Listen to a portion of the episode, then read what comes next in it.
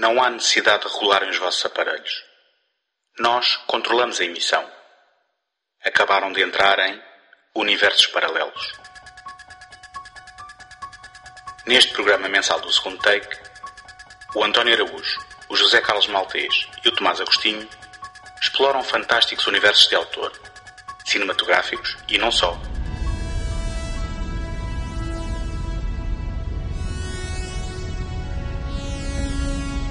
Desde mundos distantes em planetas desconhecidos até às áridas planícies do faroeste, não haverá pedra por virar numa busca contínua pela centelha de criatividade que alimenta a nossa imaginação. Relaxem e desfrutem.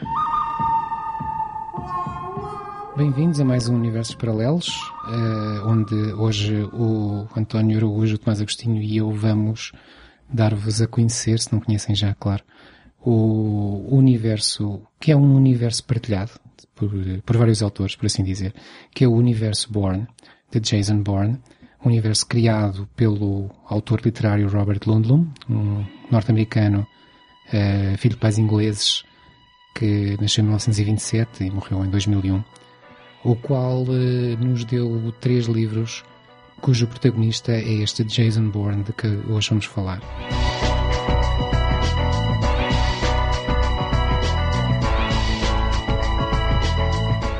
Depois o, o protagonista e estas histórias foram adaptadas uh, primeiro à televisão sem grande sucesso e depois ao cinema, aí sim com, com, com um extraordinário sucesso, com filmes protagonizados por Matt Damon onde outros autores pegaram nas histórias e adaptaram-nas, principalmente o argumentista Tony Gilroy, que esteve presente em quase todos, e hum, daí eu chamar-lhe um universo mais ou menos partilhado.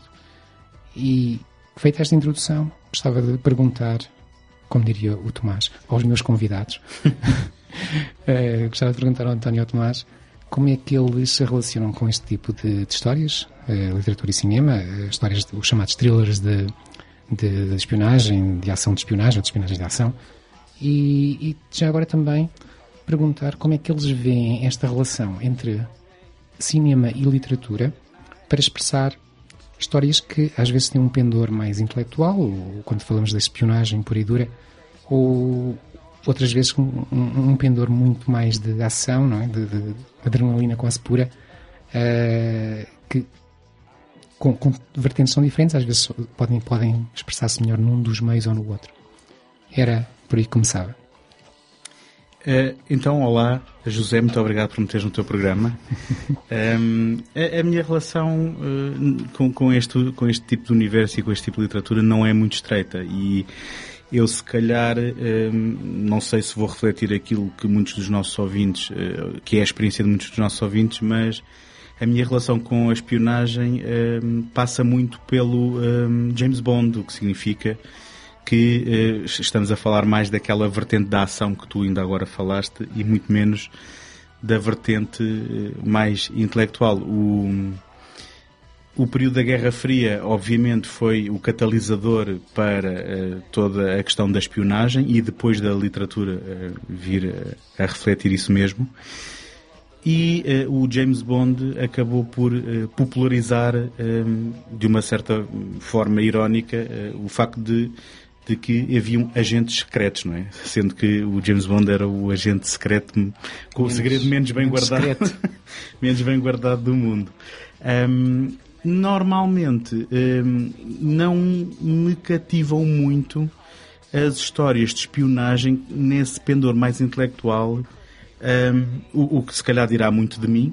Um, mas normalmente as experiências que eu tenho, eu estou a pensar em coisas como a Casa da Rússia, por exemplo.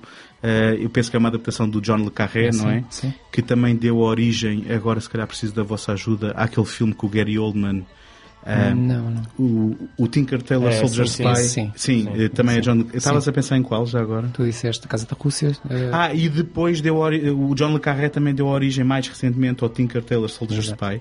E estes filmes normalmente são, são filmes muito exigentes e, e, e, lá está, eu penso que por isso é que tu também usaste a palavra de serem mais cerebrais uh, são muito exigentes do ponto de vista narrativo um, e, e, basicamente, ao, ao, fim e ao cabo, estamos a falar de espionagem, estamos a falar de agentes duplos, estamos a falar de traições, estamos a falar de ações que nem sempre um, estão a seguir as motivações que nós pensamos serem aquelas que estão a, a, a, a guiar aquilo que está a, acontecer no ecrã e, portanto, um, não sendo um grande leitor e depois não sendo um espectador ávido deste tipo de filmes, acaba por ter uh, uma maior inclinação para a vertente de entretenimento neste tipo de, de títulos. E, e nesse capítulo entra então o Jason Bourne, que foi efetivamente popularizada pelo, pelo Matt Damon e que depois deu origem a uma série de filmes que hum, terão muito pouco a ver até com a própria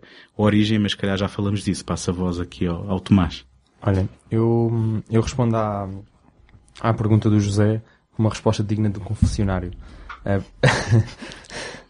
a primeira é que a trilogia original de Jason Bourne foi provavelmente a trilogia que eu vi mais vezes. Aquilo, já vi aquilo tantas vezes que já lhes perdi a conta. Já vi tantas vezes que eu não consigo separar os três filmes. Para mim os três filmes são um filme. Eu, não, eu juro não consigo dizer onde é que acaba um, onde é que começa o outro e não consigo referir-me cenas de filmes individuais.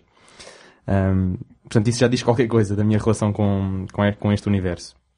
E a segunda é que, a certa altura, quando eu era mais jovem, ok, esta é a minha relação com, com, com os romances de espionagem, por assim dizer, é que a certa altura ponderei seriamente em ah, diz-me que era ser espião, por favor. Obviamente, em ser espião. Ah, faz. Ah, Isso ele já é, mas não diz. exato, ah, exato. Exato. Um, Lá não, está, mas já estou baralhado. Mas imaginemos, foi, era uma coisa muito a sério, já tinha um, um traço, ou seja, um percurso traçado. Um, ou seja, inicialmente, obviamente, in, ingressaria nos serviços secretos portugueses para depois in, ingressar numa carreira na Interpol. Um, portanto, houve, houve, houve pesquisa, sim, houve sim, levantamento sim. de dados. E muito otimismo, não é? Nessa evolução. Claro. Um, mas a certa altura até tentei, até tentei aprender certas línguas que podiam dar jeito. Portanto, houve aí uns, sei lá, dois anos em Sabia... que a coisa estava mais ou menos a sério. Sabias fazer mente. um bom martini, não? Um, claro, obviamente. Mas por acaso há bocado estás a falar do James Bond.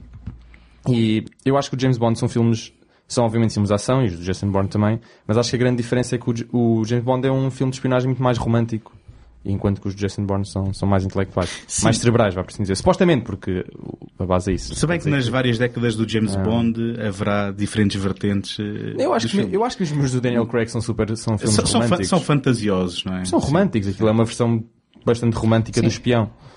Um... Se calhar a maior diferença eu até diria, uh, não tanto na parte cerebral, mas uh, os filmes de Jason Bourne, e já nos estamos a adiantar bastante, uh, são, mais, são mais negros também, não é? Porque são de preocupações, contem sim, preocupações sim. realistas, preocupações contemporâneas. Enquanto os outros românticos no sentido é, até que tudo acaba bem, tudo sim, se resolve. Sim, nós vemos, vemos o filme de James Bond e vemos que aquilo pertence a um mundo, como o António estava a dizer, completamente fantasioso. Vemos o filme de Jason Bourne e, obviamente, é fantasioso na medida que não existe, ou existe num mundo paralelo mas, mas parece muito mais real, parece muito mais, ok, até, eu até podia conceber isto no nosso mundo, enquanto os uhum. James Bond é pouco provável. Mas, mas sim, pois a minha relação com, com a saga é essa, uh, que já diz muito, e a minha relação com a espionagem também é essa. Apesar de nunca ter lido muito uh, thrillers de espionagem, li alguns do John Le Carré, nunca li nada do Robert Ludlum, nem do Ian Fleming, estamos a falar de James Bond, um, mas eu gosto, sempre gostei muito de ver, de ver filmes, de, de me informar sobre serviços secretos, não sei porquê, mas sei demasiado sobre organizações de serviços secretos. Não estão a fazer um bom trabalho, então. Um, não, eu vou-vos contar porquê. Há uns anos, acho que foi o Público, o Público lançou uma coleção de livros um, que era, cada livrinho era sobre uma organização secreta, sobre o KGB, uhum. sobre o MI6, incluindo os serviços secretos portugueses, obviamente, que era uma coleção portuguesa, mas os serviços secretos franceses, israelitas, etc. E eu, na altura, isso foi quando eu, quando eu estava no auge do meu, do meu interesse um, devorei esses livros e, portanto, fiquei a saber bastante sobre organizações secretas. E por essa altura andava também a ver bastante, bastantes filmes, nomeadamente John Le Carré tem pá, uns 10 filmes, mais, se em adaptações, e uma boa parte delas são bons filmes. Um, por isso, sim, sempre teve presente na minha vida, mas não foi algo que tivesse sido introduzido. Curioso, agora estavas a falar, estava a pensar que os autores que nós mais facilmente associamos ao, ao género, como o Ian Fleming, para começar, a, quase o caracteriza como o pai da, do, do romance de ficção, de, de, de, espionagem quando adaptado ao cinema, um, o John Le Carré e o, e o Graham Greene são pessoas que estiveram ligadas ao meio eh, de uma forma ou de outra. Tanto quanto eu sei, o Robert Ludlum não. eh, Não, o, o- quer dizer, o Robert Ludlum foi, foi Marine. Marine. Não, Mas, sei, mas uh, não sei até que ponto é que ele teve introduzido na, o, na, nesses principalmente o. John Le Carré e o Graham Greene, também é conhecido com... Sim, John Le Carré teve mesmo na. Guerra Fria.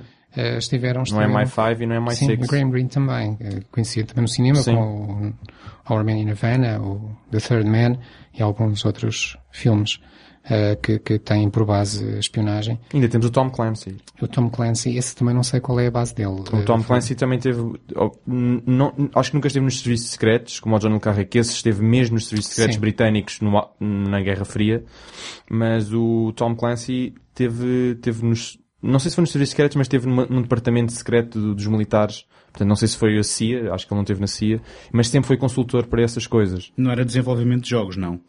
Porque se calhar o nosso Não, público se- mais recente associará este nome É, a exato, jogos exato. de computador. Eu, eu lá está, eu também nunca li nada do Tom. Exato. Uh, não, Não e, e o, Eu vi o Tom, e o Tom Clancy acho que Um, tem uns títulos transformados em jogos muito populares até. É, eles até É, costumam ser Tom Clancy's e depois o título do jogo. É, está eu joguei os jogos, nunca li os livros e vi o Jack Ryan moda, a Caça. Vermelho, A o Games. Exatamente. eh, Sim. E, agora- Ryan, que agora é uma série de televisão também. Agora é uma série de televisão, Sim. sendo que o. E houve um um, ou dois filmes, o, certo? O, Sim, o Chris mais. Pine. Eu vi só um, mas vi um com o Chris Pine. É, é assim, se eh, mais. se formos falar do, do Jack Ryan, eh, no cinema é uma grande salganhada de, de atores e ainda recentemente houve um no cinema eh, realizado pelo Kenneth Branagh, se não, me, se não me engano, em que o Jack Ryan foi o, ehm, Ah, o Chris Pine sim. E Foi agora, com muito Kevin pouco, Costner. pois. muito pouco tempo depois, temos agora o, eh, o realizador do eh, A Quiet Place, portanto o John Krasinski, não é? Sim. A fazer essa série na TV, portanto... Ainda- ehm, ainda não vi, ainda não Quando vi. nos distraímos já não conhecemos o novo Jack Ryan que aparece. Então o António já disse que prefere, prefere a ação. Eh, depois do outro lado estão as histórias típicas do John Le Carré, que são, são histórias que, que puxam mais para o, lado psicológico, o que é que motiva as pessoas, o que é que as transforma, o que é que, eh, mais até do que o jogo de espiões, que é um jogo muito bem delineado e muito, muito bem descrito nos livros do John Le Carré, mas a motivação acaba, é- é- esse, esse fundo de espionagem às vezes parece quase um, um, um pano de fundo, sim, para outra coisa que ele quer dizer, que é como é que as pessoas são transformadas, como é que, como é que as pessoas estão, estão a viver e estão a ser, eh, a jogar com as suas próprias motivações durante, durante aquele mundo. Tanto que o, o, o livro, talvez o livro mais famoso dele, que é O Espião que Veio do Frio, eh, usa É mesmo essa 60- expressão. 63. Na, na verdade, Sim. desculpa interromper. É só... Usa mesmo essa expressão de, de vir do frio como alguém que deixa eh, o mundo frio, de, de- sem sentimentos de espionagem para poder ser uma pessoa com relações normais. E eu acho que a questão, eh, portanto, será comum a todos, porque na própria natureza do que é ser um espião é negares a tua própria existência para, eh, em função daquilo que é o teu serviço e o serviço à causa que tu, eh, eh, para quem estás a trabalhar nesse momento. Eu ia dizer à causa da tua nação e se calhar às vezes pode não ser e pode ultrapassar esses interesses e serem interesses de outros níveis. A gente sabe que cada vez mais há tendência para deixar de haver nações e haver corporações, eh, mas eh, no- na natureza da própria essência de- da espionagem eh, está, portanto, a própria negação do ser e daí eu agora estou a falar presumindo que esses livros possam explorar precisamente, digamos, aquilo que é o custo humano em quem exerce essas, esse tipo de funções, não é? E eu diria que calhar tem muito a ver com a experiência que o próprio John Carré tem, não é?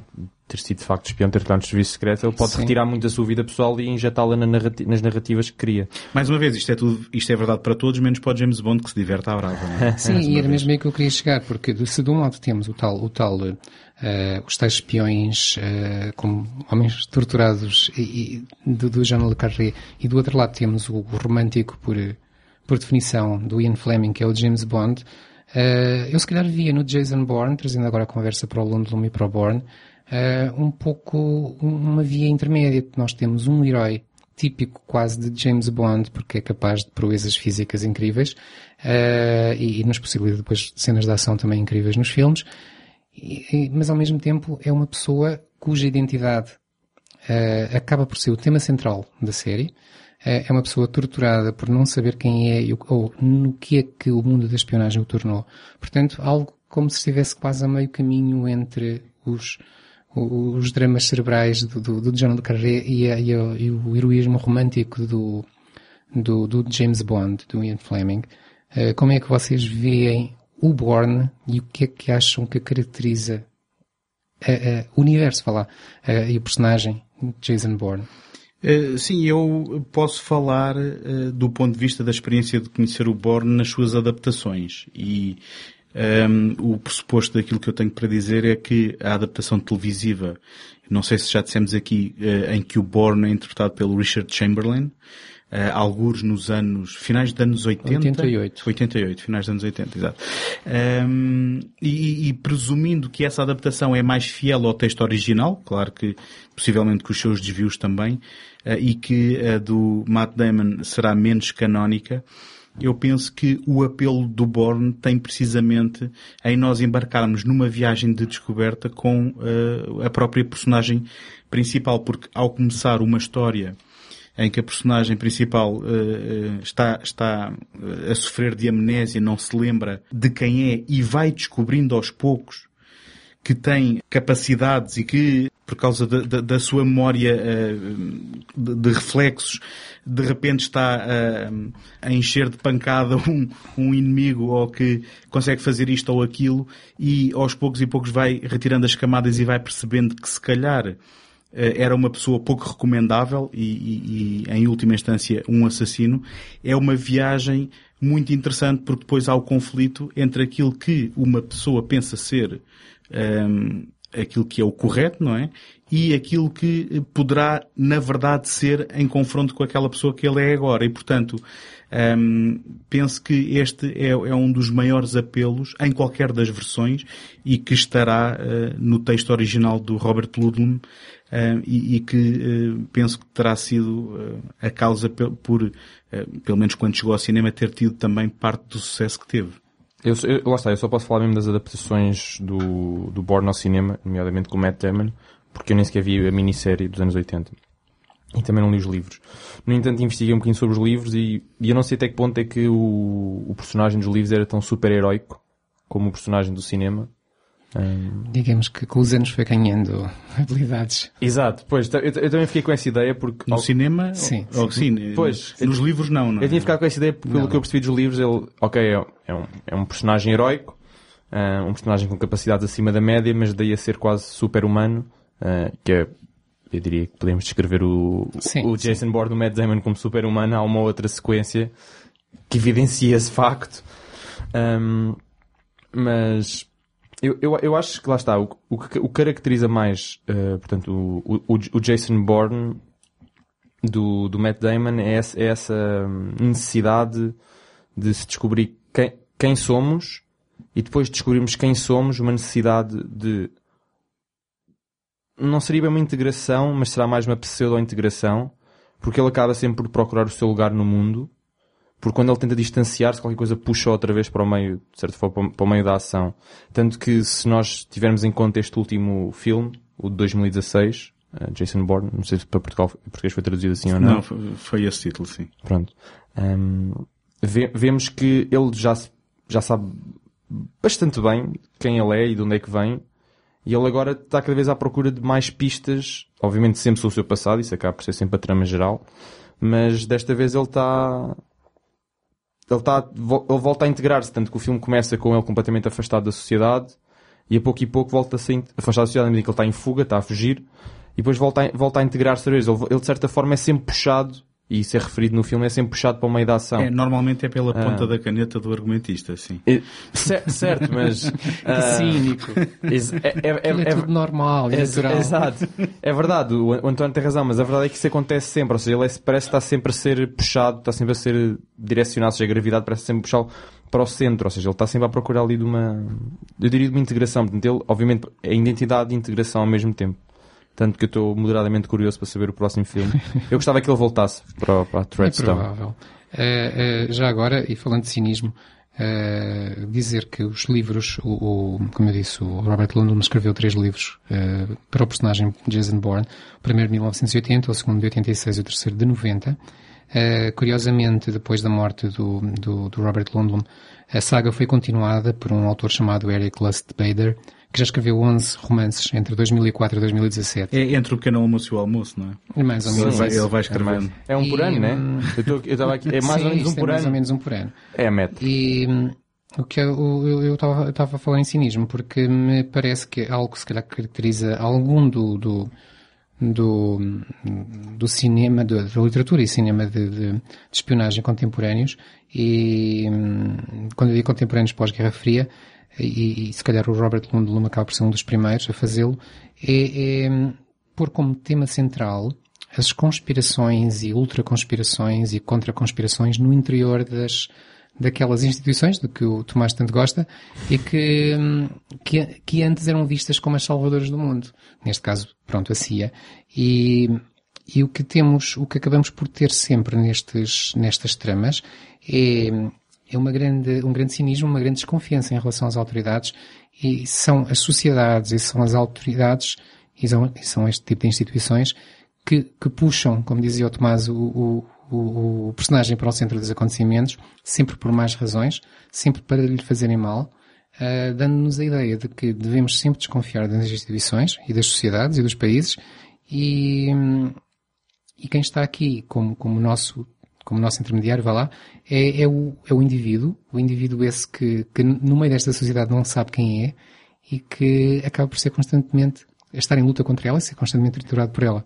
Esta é a minha visão do global de, de, da mensagem do Bourne, por assim dizer. Eu, se me permitirem, uh, complementava só o que estás a dizer, também puxando outra referência que eu penso que tem lugar nesta conversa, que é o caso da Missão Impossível, onde, obviamente, não, não refletindo nenhuma entidade que exista no mundo real, ou pelo menos se existir, é muito melhor que as outras a manter segredo, mas onde, uh, desde, desde a adaptação ao cinema, alguns nos anos 90 ali pelo um, Brian Da Palma, com o Tom Cruise, nunca se recuperou aquele espírito, eu diria se calhar mais ingênuo, mas se calhar saudosista, da série dos anos 60, porque logo nessa adaptação nós temos tudo aquilo que conhecíamos sobre a mecânica das missões, a ser minada e posta em causa e a serem expostos imediatamente traidores dentro da instituição. E, e desde então, em todos os filmes desta saga, nós nunca tivemos o simples uh, episódio em que há uma missão que o nosso herói tem que aceitar e tem que levar a bom porto. Ele, ele está sempre renegado, ele está sempre uh, a, a, descobrir traidores dentro da própria instituição, ele, eles estão sempre a negar a existência, eles estão sempre a tentar acabar com o gabinete e tu pensas, é pá, por uma vez não podia haver uma história que era uma simples história de espionagem que há um vilão. Não, o vilão já está dentro, digamos assim, da, da, própria instituição. Eu fazia a pergunta que era, que vocês acham que isto acontece por que razão? Porque hoje em dia nós desconfiamos de tudo e de todos ou simplesmente porque as histórias querem ser tão inteligentes e surpreender-nos uhum. tanto que têm que dar voltas dentro de si próprias? Eu, eu, retomo aquilo que o Tomás estava a dizer há pouco, que é, eu penso que estas histórias tentam refletir uh, os, os, tempos modernos ou, ou pelo menos a era em que são feitos. E nesse aspecto, mesmo voltando ao Jason Bourne, se nós virmos entre o The Bourne Identity e o Jason Bourne, que vão não me deixem mentir, mas já vão pelo menos uh, uns 15 anos ou 14 dos filmes, não é? Sim, 14, dos filmes. 14 anos. 14 anos entre eles. O tipo de preocupações uh, e, e, o, e, o, tipo de uh, de, de, envolvência uh, de cada um deles já, já é muito diferente. Onde, por exemplo, neste último filme, já estamos a falar da questão das redes sociais, das grandes corporações de informação, da, da, digamos, do conluio que há entre os governos e, e, as, suas, e as suas secções de, de, de as, várias, as várias referências a, desculpe, então, as várias referências a acontecimentos contemporâneos, como Wikileaks, Snowden, já há uma integração. Exatamente. Por isso é que há bocado estamos a falar da, da, questão de ser mais cerebral, ser mais intelectual, acho, Acho que mais do que é porque é muito mais verosímil, porque os acontecimentos que nós todos conhecemos e, e injeta-lhes uma componente de ficção. E porque é algo que é uma preocupação, digamos assim, dos tempos que correm e que se calhar não era Até algo... Até a componente da privacidade. Que... Isso é o, Exatamente. Isso é, isso é provavelmente a trama é... principal é à volta é... disso. É, é o... a trama principal é à volta sim. disso. Era algo que não seja, estava na bitola da conversa há 14 anos o, atrás, o, não é? O Treadstone já não é o centro. O Treadstone é basicamente uma consequência do que acontece se aquilo for tudo revelado. Ou seja, se houver um Wikileaks 2.0 Uhum. e o Treadstone é também revelado, mas já não é à volta do Treadstone. Eu, eu dando, dando, dando, Diria eu. dando um bocado o mesmo exemplo, mas, mas numa referência que é mais datada, mas que já apontava à preocupação do último filme, eu penso que é no terceiro título, no Born Ultimatum, que se fala precisamente até do echelon, não é? Exatamente, Quando há, é. quando há uma conversa telefónica e, e há uma palavra que é apanhada, que é uma palavra-chave que levanta sirenes, não é? Sim, sim, eu tinha aqui essa nota exatamente. Eh, até porque eh, é agir fazer esta, esta viagem pelos temas. O, o, o Lundblom escreveu o, o livro, o primeiro, o Born Identity, a identidade de Born, eh, a pensar em terrorismo.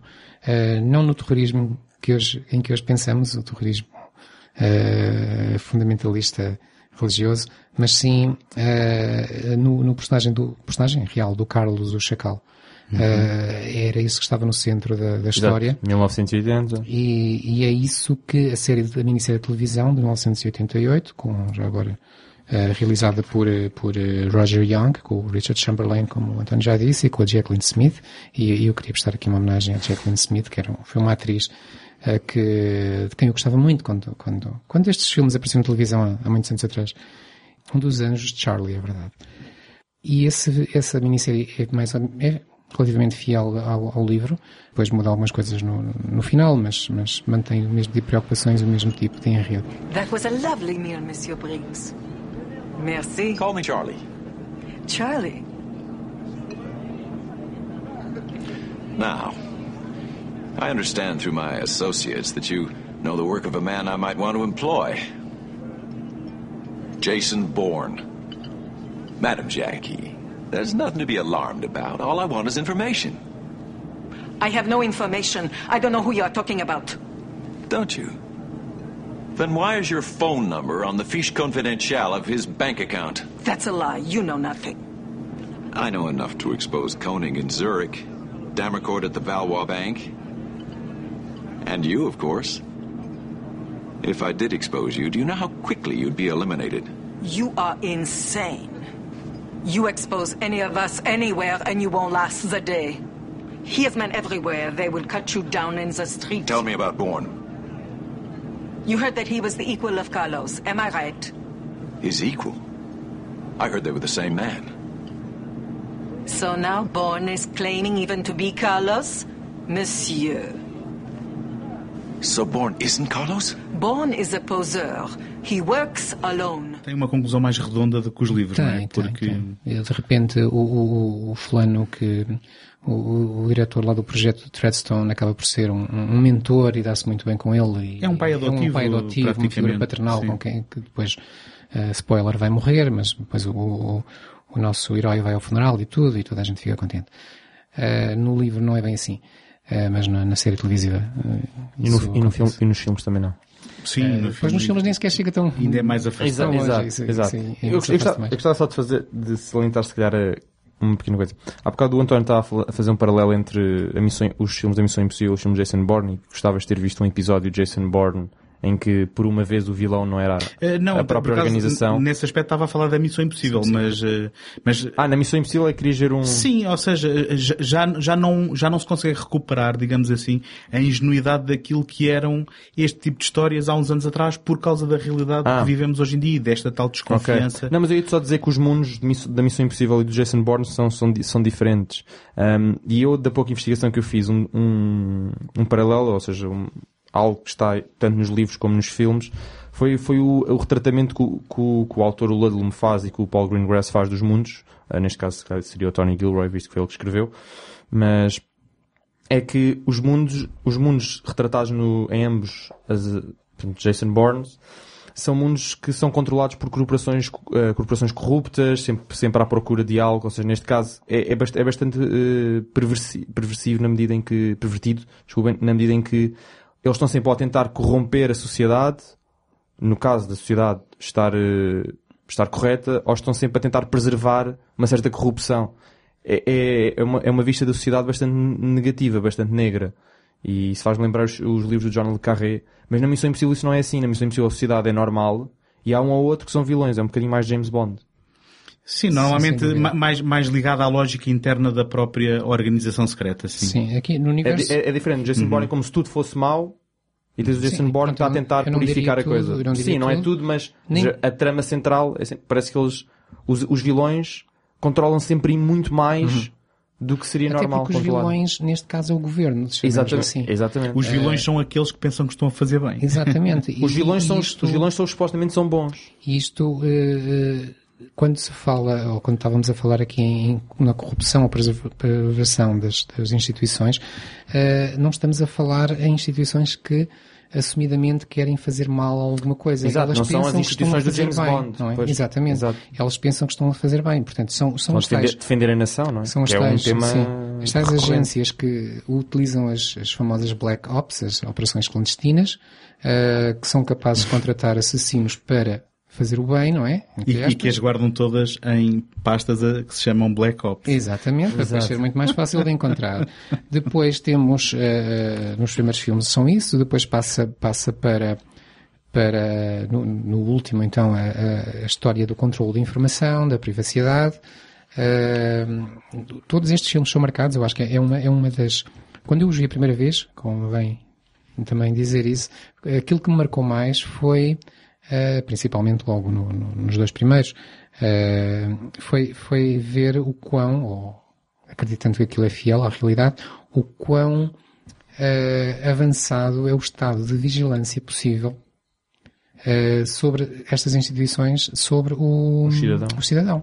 Eh, porque os filmes baseiam-se muito, falando agora na- na- nos filmes já da, da, da com o Matt Damon, os filmes baseiam-se muito nisto. Eh, todos eles têm esta linha comum. Toda a gente está a vigiar toda a gente. Existem satélites, existem drones, existem escutas, existem eh, tudo aquilo que é possível fazer com a informática e toda a gente sabe onde está toda a gente, toda a gente segue toda a gente, toda a gente vê toda a gente. Tanto que há aquelas brincadeiras de que às vezes alguém está a falar ao telefone e depois está a ver o que se passa do outro lado. Eu, eu diria que é tão ingênuo pensar que aquilo é exatamente assim como pensar que não poderá ser assim, na verdade. Para ser muito honesto. Eu gostava só, não sei se estou aqui a descarrilar a, a tua estrutura, mas eu gostava só de estabelecer uma hum, comparação que para mim é, é- é importante entre a adaptação que eu vi da série televisiva e aquilo que depois é a representação e a caracterização do, do Jason Bourne no cinema. Força. Porque há aqui uma diferença eh, que eu achei muito, muito engraçada e fundamental entre as duas, porque na série televisiva há primeiro aquele choque de descobrir, do Jason Bourne descobrir que ele próprio é um assassino a trabalhar para figuras, eh, digamos, sombrias, mas com o desenrolar da ação percebemos que o Jason Bourne era na verdade uma outra personagem de quem aquele, hum, eh, e agora está-me a escapar o, o nome, o David Webb, não é? De quem aquela personagem que se chama David Webb veio a tomar, digamos assim, a fama para com isso poder eh, ser um obstáculo e eventualmente apanhar o, o Carlos o Chacal. E que no fim de contas toda aquela fama de assassinatos do Jason Bourne era da outra pessoa e não dele. E portanto Exatamente. ele era uma personagem inerentemente boa Exatamente. e que tinha se sacrificado naquela missão e que tinha corrido mal quando perdeu a memória. Enquanto que nas novas adaptações isso é metido de lado. E eh, aquilo que se descobre é que ele era mesmo um assassino profissional e depois chegado ao terceiro filme que não só Portanto, apesar de todas as manipulações e de tudo aquilo que terá sido, eh, digamos, ehm, a conjuntura daquelas operações clandestinas, eh, chegados ao terceiro filme, ele na verdade tinha-se, ehm, portanto, eh, oferecido para participar nisto. Algo que depois, no quarto filme com o Matt Damon, é um bocadinho minado. ver, é, é um bocadinho Foi minado. influenci- influenciado. Eu, eu penso, eu- exatamente, eu penso que depois há aqui, há aqui quase um, um, um, um sanear, digamos assim, da personagem, quando ele afinal tinha sido manipulado para que, f- que, que integrasse o projeto. Mas de qualquer forma, se olharmos aos três primeiros e esquecermos a caveira de cristal, ai desculpem, o Jason Bourne, ehm, ele na verdade descobre no arco da sua personagem que eh, ele não só era um assassino em, eh, não é em série, desculpem, Bem, um é- assassino profissional. Era um bocadinho em sério. É, sim, mas era um assassino contratado como ele era algo para o qual se tinha voluntariado e, portanto, há aqui, eh, e, e estabelecendo a diferença com, com a série, eh, há aqui um, uma consciência com a, com a qual a personagem terá sempre que viver caso agora esta não seja a sua postura de vida e que parece que é aquilo que motiva todos os filmes, na Sim. verdade, não é? Sim, eu não li os outros dois livros e portanto eu não sei como é que o personagem depois é desenvolvido. Mas, mas sim, a série segue, a minissérie segue o, o livro do Robert Lundblom e é isso que acontece. Ele, o personagem do Bourne não é um assassino, ele tomou a fama de alguém que, que se chamava também Jason Bourne e que esse sim acho que era, era sádico, foi um projeto falhado do Treadstone e, e, portanto assim está saneado o, o, o nosso personagem. O- Depois acontecem coisas também curiosas pela, pela inversa que é Uh, a série, tal como no livro, a relação entre o Jason Bourne e a personagem feminina, que se chama nessa altura uh, Marie Saint-Jacques, é, é canadiana, uma economista canadiana, é, é, é muito violenta no início. Ele, ele rapta, ele ameaça matá-la várias vezes, ele chega a bater no livro, não tanto na série, enquanto que depois na, na Mas, versão com mas o quer ver na série ainda, ainda, Ainda, assim, ainda, ainda. assim. Uh, na versão do, do, do, com o filme, no filme do Matt Damon, ela é uma estudante, mudou de nome, chama-se Marie Kreutz. Acharam que no século Uh, XXI já não era, era. uma estudante já não a quem ele diz assim, olha, caminhos." emprestas-me o carro, eu pago-te. E está bem, e pronto, e ficaram amigos Sim, e está tudo, E, tudo bem e causa, e causa-lhe a morte. Eu, eu diria que É assim que já, acontece. eu diria que já no final dos anos 80 há aquele tratamento da mulher especial, bom, no contexto percebe-se que o Jason Bourne é, é uma pessoa acossada e, que- e que está em pânico. Mas depois, se calhar pior do que isso tudo, é, eh, pelo menos na série, do nada, ela ter uma viragem de 180 Sim. e passar de não só eh, eh, há 5 minutos atrás era quase uma vítima e, um- e- e vi- vítima de um rapto e agora eh, amo-o profundamente e quero fazer tudo para o ajudar e portanto Chama-se isso Síndrome de Estocolmo. eh, bom é, é ou, ou má escrita mas eh, Não, é Síndrome de Estocolmo. presumo António. que num livro há mais tempo para respirar e para justificar este tipo sim, de, de sim, inversões Por outro lado, já agora, no, no primeiro filme do Matt Damon, eh, a economia narrativa também nos traz coisas engraçadas, como eh, enquanto que no livro e, e na minissérie se sabe que desde o, o salvamento do, do Bourne eh, no mar até a sua total recuperação passam semanas ou meses. Eh, no, no livro do Matt Damon isso acontece enquanto o barco de pesca que o, que o, no filme no filme no filme, eh, enquanto o barco de pesca que o apanha chega à costa. Quando ele chega já tem as operações feitas, já, já está Sim. pronto para lutar. É, é, é bom da verdade não Mas sabemos quanto tempo andaram no mar não, é? Não, mas lá está, é aquilo que eu estava a dizer, né? está cada vez mais super-heróico. Claro. Lá está, também tem regeneração rápida, acelerada. Então, ponto só um bocadinho de, de ordem na casa. Eh, portanto, temos um filme, temos a minissérie de 1988 e, e depois temos o- o- os filmes mais tarde. Eh, Empreitada. de, mais ou menos, eh, por acaso eu não sei, o António se calhar sabe mais disto que eu, se a ideia foi logo fazer três filmes com os nomes dos três livros, embora eles pouco sigam os livros, o segundo e o terceiro então não seguem nada. Ahm, portanto, o Identity, ou Identidade de Bourne de 2002, realizado pelo Doug Lyman, eh, e, produzido também por ele. O Doug E, e Lyman. pelo Frank Marshall hein? Exato. Frank O Doug Lyman e que nos com- trouxe pérolas como o Mr. and Mrs. Smith e o Edge of Tomorrow. eu, eu não sou um grande fã do Doug Lyman Exato, é que eu disse pérola. Ok, estavas a ser, estavas a ser. Mas, mas eu posso, posso-vos dizer, desculpa, não querendo descarrilar aqui o José, posso-vos dizer que agora ao rever o The Born Identity, fiquei a gostar muito mais do The Born Identity do que aquilo que me lembrava gostar. Porque eu penso que da primeira vez fui com um bocadinho de anti, anti Doug Lyman, com os óculos anti Não, Doug é, Lyman sabes, que vi. eu, eu, eu gosto sempre dos primeiros filmes das sagas, porque são aqueles filmes que nos introduzem ao universo. Ma- Eu- Mas, Eu, gosto sempre disso, portanto eu, é mais por aí. Mas eu, eu, eu acho que não estava pensado como uma trilogia ou como uma série, mas dado o sucesso, ela continuou. O Doug Lyman não voltou como realizador porque acho que houve muita, muita cabeçada entre ele e os, e os executivos da Universal, não é? Acho que é a Universal que, que produz estes filmes. Ah, houve muita, muita, muita cabeçada e, e muito ah, mau sangue, como se costuma dizer, Ah, e então aí foram buscar o Paul Greengrass que Paul Greengrass. que- fez, fez da série, eh, como, como se, hoje, hoje em dia pensamos no, no, no Born como uma série do Paul Greengrass, quando ele só entrou ao segundo, na verdade. E, e, e, na verdade, se virmos o primeiro e o segundo filme, nunca ninguém diria que são feitos pela mesma pessoa, porque são estilos completamente E distintos. depois o, Paul- não sei se o Paul Greengrass fez um spin-off do Bourne, chama-se Green Zone. Ah, bom, que, que é, Não um, é, um- esse- esse é uma história passa, ah, baseada em factos verídicos passados na guerra do Iraque. É, não mas é spin-off, é spin-off. É spin-off do Jason Bourne. Passa-se no mesmo universo. É spin-off por é spin-off, quer dizer, não sei se é uma coisa Não, oficial, a mas é, brincar, é não, é, o não Matt é, Damon. mas é Matt Damon. Uh, ele é também um enviado especial, algo do género. Também se Sim. passa, passa-se em Bagdá durante as invasões americanas no Iraque, em 2003. Sim, também foi filmado por Ah. alguém com Parkinson, não foi? Bem, o primeiro. Sabe que estavas a falar do Identity. Sim. O primeiro. Mas- Bem, eu agora por acaso, quando vi o Jason Bourne 2016, eu pensei. É lá. Foram introduzidos à Steadicam? Ah, sim, mas ainda assim ele continua muito, nervoso. ele Não, está muito, nervoso. estável. Está muito estável. Comparado com os outros. Mas o, o, o, o José estava a tentar fazer um resumo dos filmes. É verdade. Já nós, agora tratar, podemos tratar, tratar estes três filmes. Sim. tratar estes três filmes de uma vez só, despachá-los de uma vez. Portanto, depois em 2004 saiu Supremacy, Supremacy de Bourne, realizado pelo Paul Greengrass, que realizou também o seguinte, que foi o Bourne Ultimatum, eh, de 2007. Todos eles escritos pelo Tony Gilroy. E, hum, já agora um facto curioso, o primeiro, o, o Identity, tem nos créditos, não sei com que realismo, como produtor executivo, o Robert Lundlum. Ele tinha morrido no ano anterior. Eh, eu acho que ele morreu antes do filme ser concluído. Ele nunca ouviu, acho Pois, ele morreu no ano anterior, Sim, sim. sim, Que, por curiosidade, o Robert Ludlum morreu devido a queimaduras no ensino em casa dele. Portanto, Foi. Foi bastante típico de um, de um dos romances ui, dele. está aqui muito Ah, para, descobrir. ele era um grande fã de teorias da conspiração. Podíamos entrar por aí, mas isso ficaria para outro episódio. Mas fica aqui a- assim a centelha.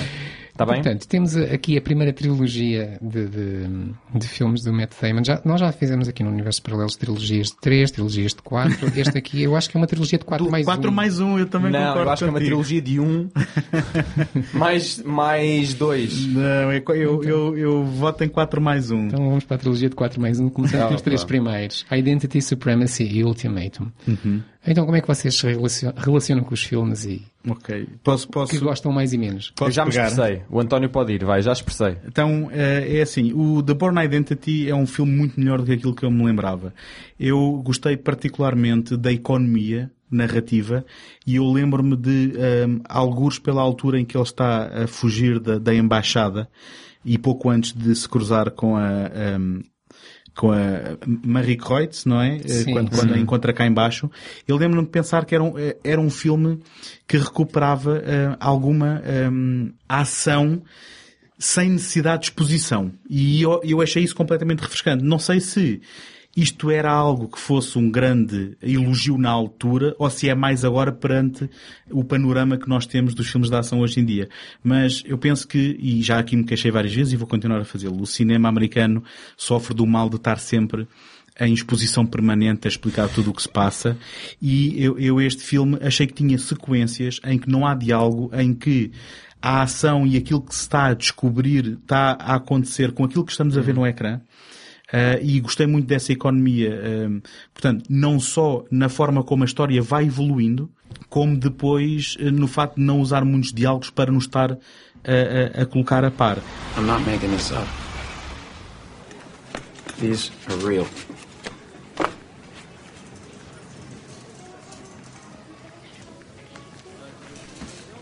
Okay. Who has a safety deposit box full of money and six passports and a gun? Who has a bank account number in their hip? I come in here, and the first thing I'm doing is I'm catching the sight lines and looking for an exit. I see the exit sign too. I'm not worried. I mean, you were shot. People do all kinds of weird and amazing stuff when they're scared.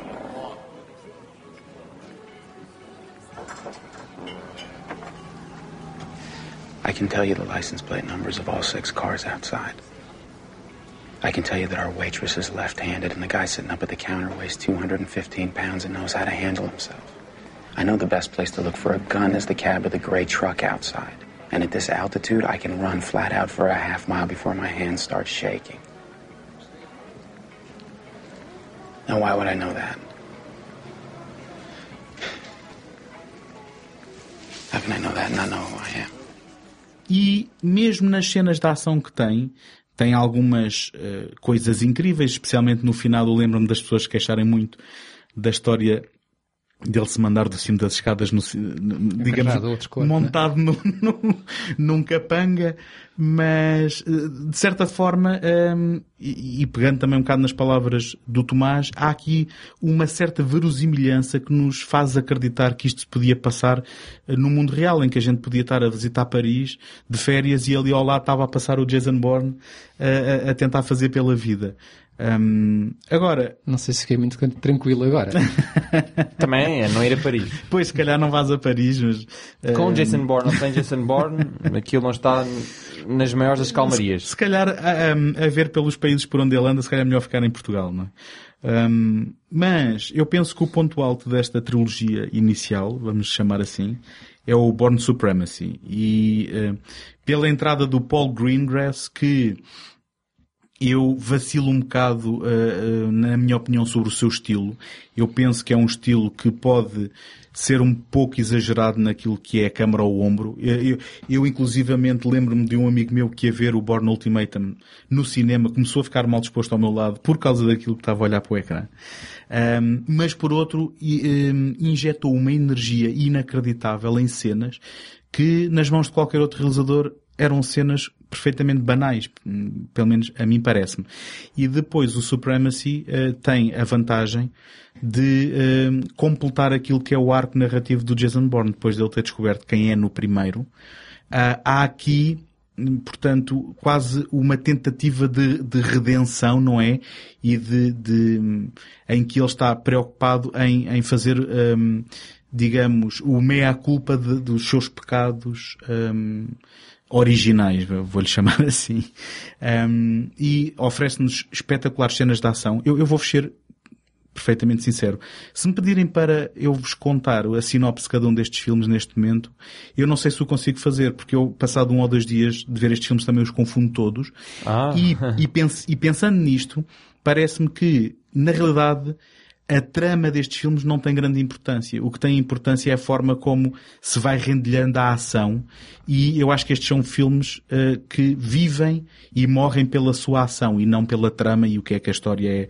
Sendo que, ainda assim, neste, o que registro é um, ehm, o facto de que temos um filme com ação uh, emocionante e que ainda assim acaba numa nota uh, muito minimalista que é o Jason Bourne sentado a pedir desculpa por ter assassinado os pais daquela, daquela rapariga.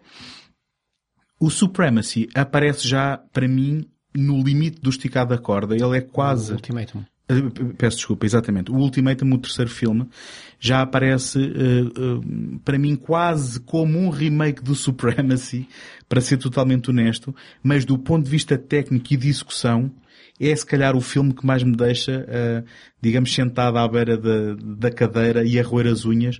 Tem duas cenas de, de, de antologia, que são as cenas na estação de, de agora está-me a escapar o nome. É Waterloo. Waterloo, uh, em que ele está a tentar guiar o jornalista. Sim, sim. Uh, e é uma cena extraordinária que nas mãos de qualquer outro realizador é uma, era, seria uma, uma cena perfeitamente banal e que nas mãos do, do Paul Greengrass é a cena mais emocionante que a gente pode assistir e depois toda aquela perseguição pelos telhados é, de Tanger, eh, de Tanger é, é, uma coisa eh, do outro mundo que eu nem consigo conceber como é que este tipo de coisas são filmadas. Um, mas do ponto de vista da evolução da personagem parece-me um, digamos, uma repetição dos mesmos movimentos um, e, e parece-me o mesmo ar que ele já tinha tido no Supremacy. No entanto, o que eu estou a tentar dizer é que gosto muito destes três filmes. Acho que o ponto alto é o Supremacy, o mais emocionante é o Ultimatum e aquele que se calhar é mais sóbrio é o primeiro. Portanto, dou uma medalha a cada um deles. o, basicamente, o António exato, acabou de atribuir uma medalha a cada um deles, acabou de dizer, bem, cada um deles tem a sua especialidade, eles todos constroem uma trilogia. Um, eu, eu agora estou mesmo a ser sincero, eu acho que estes três filmes é, são um grande filme, um, até porque a história tem mesmo um início no primeiro e um fim absoluto no, no último.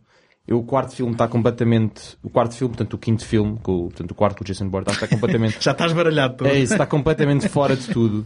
Porque aquilo que nós começamos no primeiro, portanto, toda aquela confusão acerca da sua identidade, é praticamente esclarecida no terceiro, quando ele, é quando ele confronta, portanto, entre aspas, o criador do projeto um, que a certa altura é introduzido outro projeto também com o nome de código que não significa nada, o Blackbriar, um, o do Jason Bourne ao Redstone. Acho que não tínhamos falado aqui, pois não?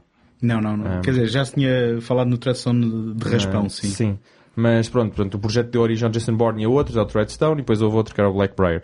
E no final do terceiro ele revela tudo, tanto aquilo, é tudo, todo aquele problema, lá está, todos os segredos, tudo aquilo que estávamos a falar de privacidade, uhum. é de certa forma lançado para o mar.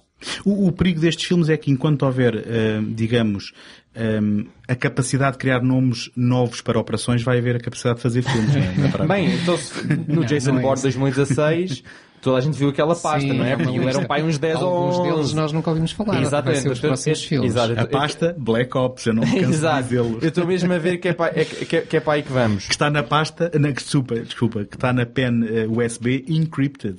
Exato. uh, Black Ops depois tinha uma série deles. Um, mas, lá está, por isso é que eu acho que os três filmes são um grande filme. E apesar de cada um ter os seus pontos altos, como o António já disse, e não vou, não vou repetir, eu concordo com o António. Um, acho que isto foi feito para ser visto como um filme de início ao, ao, ao fim, até porque o próprio Jason Bourne, como personagem, evolui e fecha o arco, uhum. de certa maneira. A única uh, coisa verdade, que não eu acho que tudo fecha o arco. É o sentido do humor dele, não é? Mas também tens de dar a desculpa, é... não é? Ele foi modificado sim, para sim, ser uma máquina assassina, não é? Eu pensava que ia dizer, tens de dar a desculpa, é o Matt Damon.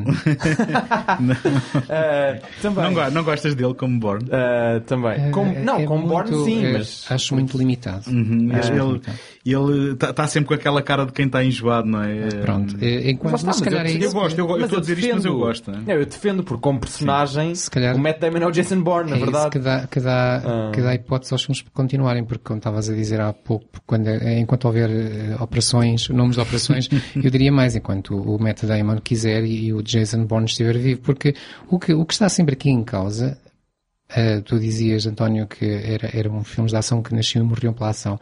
Mas o que está aqui em causa para mim, mais do que isso, aquilo que se calhar que lhes dá fama pode ser isso, mas aquilo que motiva as histórias acabará sempre por ser o personagem, uh, até porque há, acaba por haver uma, uma, uma linha que nunca esgota, que é ele vai ou não vai um dia ser convencido a voltar à agência.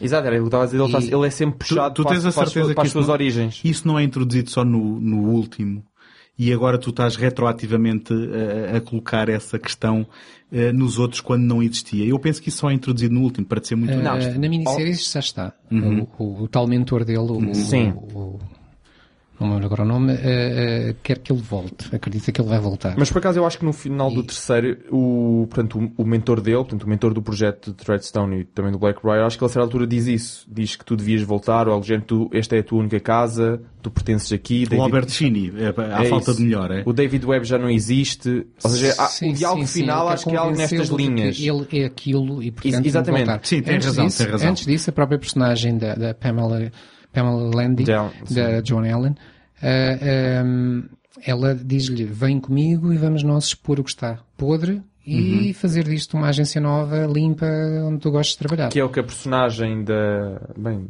da, da, da, da Alicia Vikander, é, que agora é, não lembro do nome da personagem, é a nova Pamela Land, de certa é, maneira, é. e tenta fazer a mesma coisa. Então eu acho que isso já estava lá, lá nos filmes, eu acho que simplesmente neste último filme, portanto, neste quarto, uh, do Jason, do Matt Damon, um, acho que está mais assim à superfície. Mas, mas eu acho mas, que está muito de eh, acordo com a gente da personagem, que ela, ela lá está, era que estávamos a discutir há bocado, que ela volta sempre à é, origem. Uhum. Exato, não sabendo completamente quem é, porque há sempre pontas a definir. No último filme ele descobre que afinal o, o tem, tem um pai e que a sua entrada no projeto, projeto, não foi aleatório. Exatamente. Uh, portanto, parece que há sempre coisas que ele ainda está a descobrir e enquanto não estiver tudo descoberto, tem essa porta em aberto uhum. que ele poderá voltar. E é isso que, que, os, que os argumentistas usam para continuar a história. Mas deixa-me responder só uh, àquilo que tu estás a dizer. Uh, sim, a Pamela Landy convida-o para voltar e serem, digamos, agentes da exposição, digamos, do que está podre dentro de, de, daquelas instituições.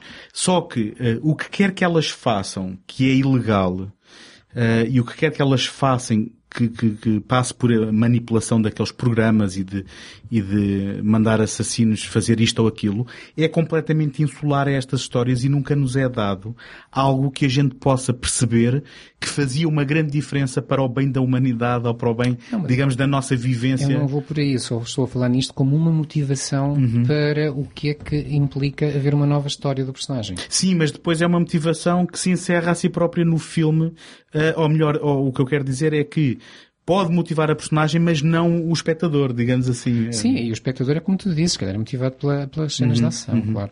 Já agora, eh, eh, aquilo, acrescentando aqui mais algumas coisas que eu achei engraçado como, como, como sendo comum a estes filmes, eh, um, um paralelo muito grande com os filmes do James Bond é o facto de nestas histórias passar-se por sete ou oito cidades internacionalmente muito conhecidas, com todas as landmarks bem expostas. Eh, parece que é uma aprendizagem do que, do que o James Bond faz. A diferença é que o James Bond apresenta-se aos amigos, eh, aos inimigos todos pelo seu nome e- este tem que andar sempre escondido, não é? Sim, mas depois também passa por todos os aeroportos quando toda a gente o conhece e consegue passar por todos e, e- essa parte também não, não consegui compreender ainda. Mas outra coisa que, um, um, assim, uma espécie de um subtema que eu achei curioso é o facto de nós estamos a falar das instituições maléficas e há, há uma, há uma componente benéfica, por assim dizer, comum a todos os filmes, que é a presença feminina. Se vocês já repararam que no primeiro filme, com a Mary Kreutz, interpretada pela Franca Potente, que depois vai morrer logo no início do segundo filme, mais um spoiler. Uh, mais tarde, acho que no, no Ultimatum, já com a, a personagem da Nikki, Nikki Parsons, Parsons. que é interpretada pela Julia Stiles. Que, spoiler, também vai à vida. Vai morrer Mas, no- mas no que entra em, entra em todos os filmes Entra- Matt Damon. entra em sim. todos, sim. Eh, embora nos dois primeiros ela quase, no primeiro é quase figurante, no É segundo tem um pequeno sim. cameo e no terceiro sim é a personagem importante. Eh, e depois E que, parece também, ter, e que parece ter um passado com o David Webb. eh, Ou a, pelo a menos dada é, altura é isso inferido parece isso. Sim. existir, mas depois Sim. não é explorado. Não. Eh, temos também a personagem da Pamela Landy, a que hum, primeiro é, é- é chamada para o caçar, cedo percebe que há mais, al- há mais alguma coisa na história e depois quer ir do lado dela. Pamela Landy, I hear you're still looking for me. born. What do you want? Now, Better get in here. We got a situation. I, um. I wanted to thank you for the tape. It's all tied off. It's over. I guess I owe you an apology. Is that official? No, off the record. You know how it is. tracing this? 50 seconds to trace. Goodbye. Wait, wait. David Webb. It's your real name. You were born 4 15 71 in Nixon, Missouri. Why don't you come in and we'll talk about it? Something is very wrong here. Born? Get some rest, man. You look tired. He's looking right at her. Portanto, e até mesmo no, no- no último filme, já com Alicia Vikander, embora depois se vá perceber também mais um spoiler que ela tem ali uma dupla agenda, mas há sempre o lado feminino como alguém que o tenta humanizar, o tenta domesticar, por assim dizer, e tenta, que acredita nele, logo para começar, Uhum. e que o tenta trazer para, para melhores caminhos. Mas eu- Eh, eu- seja dentro ou fora da CIA. É- Mas não eu é acho, eu acho que aí, nes- nestas quatro personagens femininas, acho que se- há aqui uma separação de 50-50 quase. Portanto, que a Mary Kreutz e a Nikki Parsons tentam, obviamente tentam humanizar e puxar para o lado moralmente bom, de certa forma. E as outras duas não. As outras duas é que tentam no controlar para Mas- preencher as suas próprias agendas pessoais. Eu, eu, E no não sei, da a, Pamela a Mary Kreutz não fazia isso de certeza. não e a Nikki diria. Parsons acho que se não tanto. Também tinha a sua agenda pessoal, Sim, que era mas, mas estava luta de certa contra a forma CIA. Mas o que eu quero moralmente dizer é- alinhada. Eu diria que, independentemente das suas motivações, Exato. são as Ah, âncoras Sim. na Sim, humanidade do, do, é isso mesmo, do Jason Bourne. dizer. Mas não sei até que ponto é que o encaminhavam sempre para caminhos moralmente bons. Não, não, não era por aí que eu estava falando, estava a fazer julgamentos morais, mas sim o facto de trazerem uma, uma certa humanização, até porque, por exemplo, no, no, no último filme ele já parece eh, completamente alienado, Sim. a lutar por dinheiro. Mas quem o traz para a humanidade é a Nikki Parsons, não é? Exatamente. Vikander nesse filme. Sim, sim, sim. Mas pronto, uma Sim, vez mas a- nomeei- alienado Sim, sim, sim. e conformado àquela vivência, não é? pois. Sim. Então- ah, desculpa, eu penso que até no último, se calhar do elemento mais interessante, que depois não é muito explorado, é que a vida que ele escolhe é quase como um castigo que ele impõe a si próprio por ter sido quem foi. Ele está ele tá sempre em modo de pouco, expiação. é. Sim, exatamente. Está sempre em modo de exatamente. expiação. Só lhe faltava o silício. E pronto, e acabou-se a parte interessante deste filme. não é? Depois, depois chega, chega 2012 e parece que eh, houve um problema entre Uh, ou melhor, houve uma decisão do, do Tony Gilroy de, de, passar à cadeira da realização. Aquilo foi mais, eu peço desculpa estar a interromper, José, mas aquilo foi mais o um, Matt Damon disse que não faria outro sem o Paul Greengrass, o Paul Greengrass disse que não faria outro com o Matt Damon, eles disseram que este ciclo estava encerrado, vamos, vamos às nossas vidas. Pode ser que qualquer dia, deixaram a porta aberta porque nunca sabe o dia da manhã, não é? Uh, pode ser que qualquer dia a gente possa voltar a esta personagem se houver alguma Esse coisa dia nova. vem em 2016. Pronto, mas no entretanto a Universal disse, espera aí, então, mas a gente tem aqui uma galinha dos ovos de ouro, todos estes filmes tiveram sucesso. Tem que haver e mais então um. toca de promover o Tony Gilroy à realização.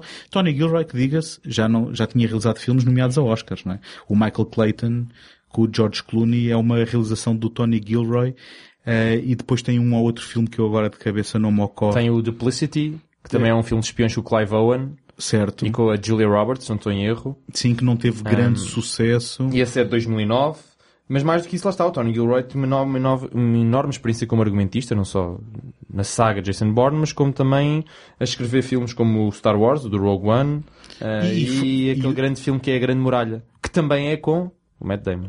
Passamos a uma história, de certo modo, paralela, que, que, muito esforçadamente paralela. Não, eu adoro enquanto paralela... eu estava a interromper o José, mas na verdade esse veio interromper a saga Jason Bourne.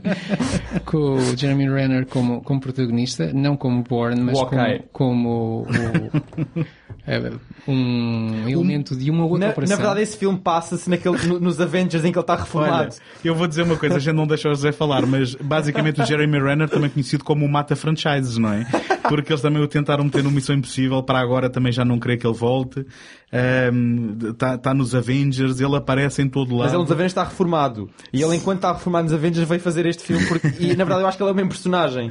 Porque se, se tu reparares, ele, ele nos Avengers. É super-herói. Não, não, nós vamos ver. Ele também é super-herói, exato. Mas ele nos Avengers, ele, tá, ele abandona a vida de super-herói para viver numa cabana no meio da floresta.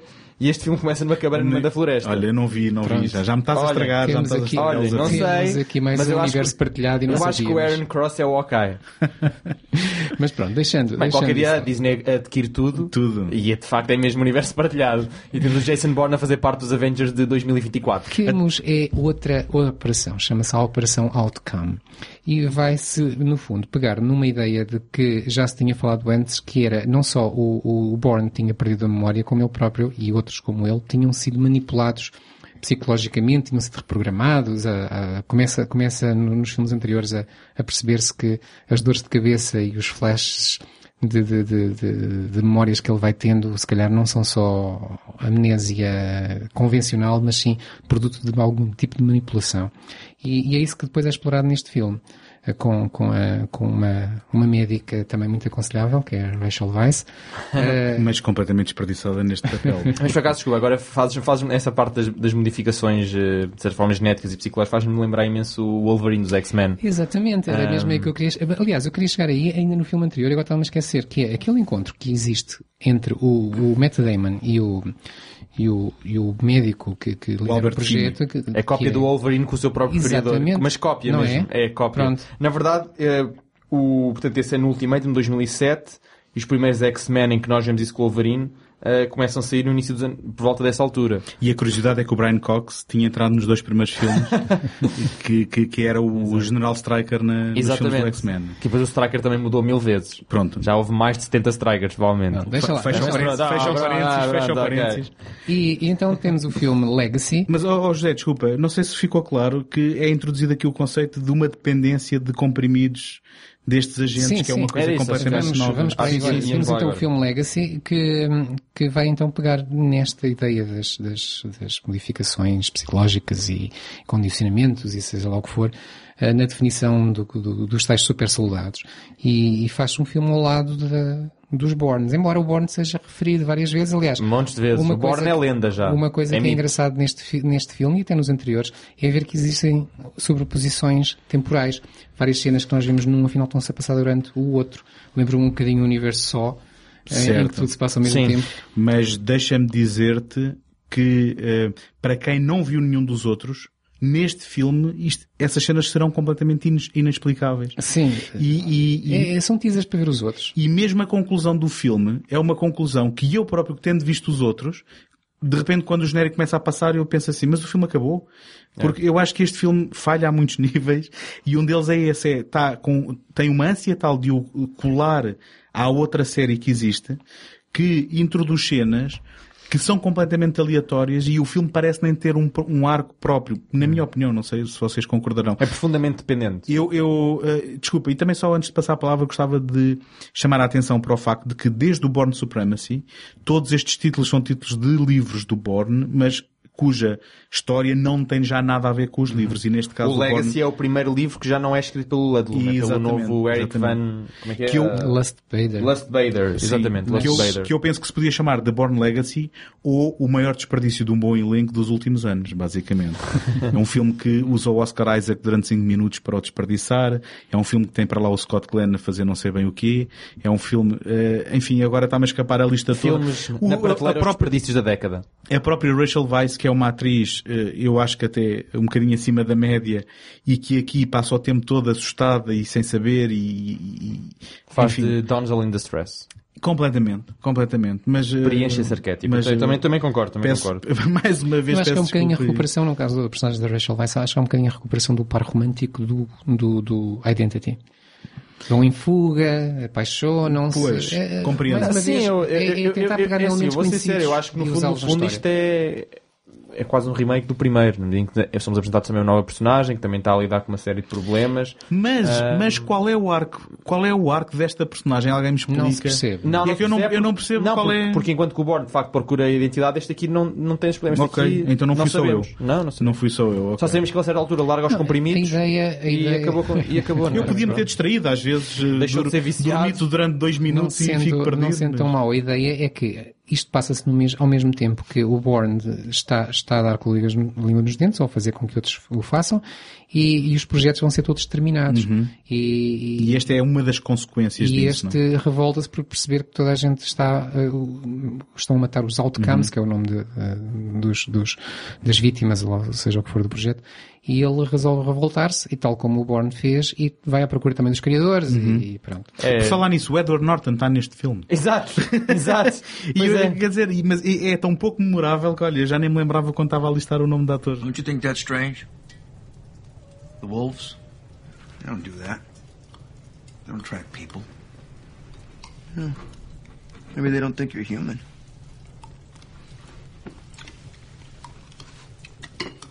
So how many of us are there?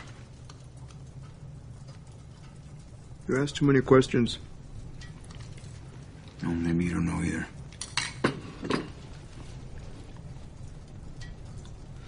So what are you doing up here anyway?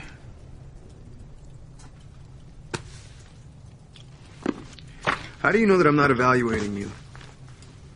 Oh, I don't know. Are you? Maybe I don't care. Do you ever not care? Maybe you're evaluating me.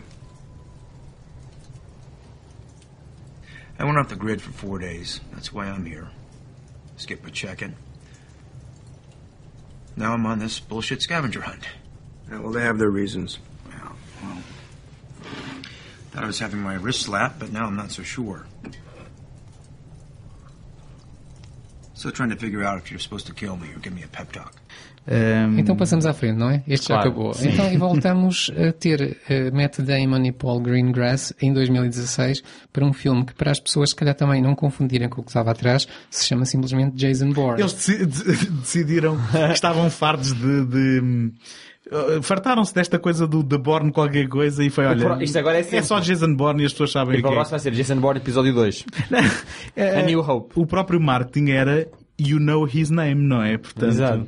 de- decidiram disfar- eh, deixar de disfarçar que estavam a, a adaptar qualquer coisa que fosse de, de- dos livros na prática. E então voltamos a ter a shaky cam do Paul Greengrass, mas agora um bocadinho mais contida. E, e passamos a ter eh, as personagens femininas a tentarem trazer o Bourne de volta e o Bourne de volta eh, aos problemas com o passado, neste caso o pai, como já falamos aqui. E como é que vocês veem então este filme em relação aos outros? Mal. Que o próximo filme vai ser sobre o avô, que também vai estar ligado. Não, é que falta a mãe. E sobre a babysitter, eu acho que a babysitter também estava envolvida. Um, isso tá- é óbvio, né? Porque ele já, sabe, já descobriu a sua. Portanto, neste descobre do pai, isto tem que ser feito à árvore genealógica. Sim. Ah, portanto, isso é a primeira observação que eu queria fazer sobre o que este filme nos dá. Eu tenho uma pergunta para Ah. seguirmos com esta conversa, que é a empresa do Rez Ahmed, ah, ah, Rez Ahmed, não é? É. o que é que Riz ela... Ahmed. Riz Ahmed, desculpem. Peço desculpa, Riz, estás a ouvir.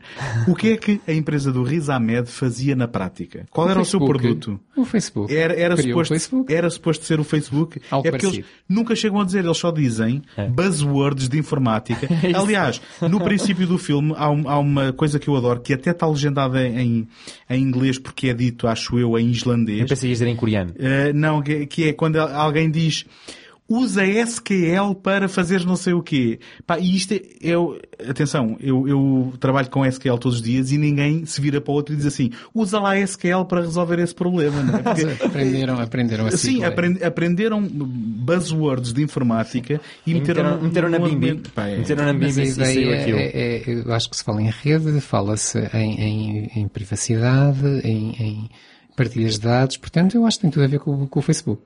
Pois, mas o que eu quero É um dizer... ataque direto o- ao Facebook, O que eu isso quero é dizer é Muitos milhões de utilizadores. Nunca é explicado exatamente o que é que é suposto, nem como é que é suposto funcionar. Mas estou-me a adiantar, peço desculpa, queria só deixar aqui Não, não, esta não nota. estás, estás Não, sítio estamos, estamos, estamos na página que certa. nos a falar, Até porque o filme, o filme, como já tinha dito há bocado, gira muito à volta disso. É sobre, muito sobre a privacidade. Na verdade, a privacidade eh, é, de certa forma, o, o disputador principal da narrativa, não é? Toda aquela questão dos, dos negócios secretos que o Riz Ahmed tem com o governo, com as Black Ops, ahm, e com Sim. o facto de ele andar a fazer negócios obscuros em que dá, dá- data privada ao, ao governo para eles poderem continuar a vigiar os cidadãos em nome da defesa nacional.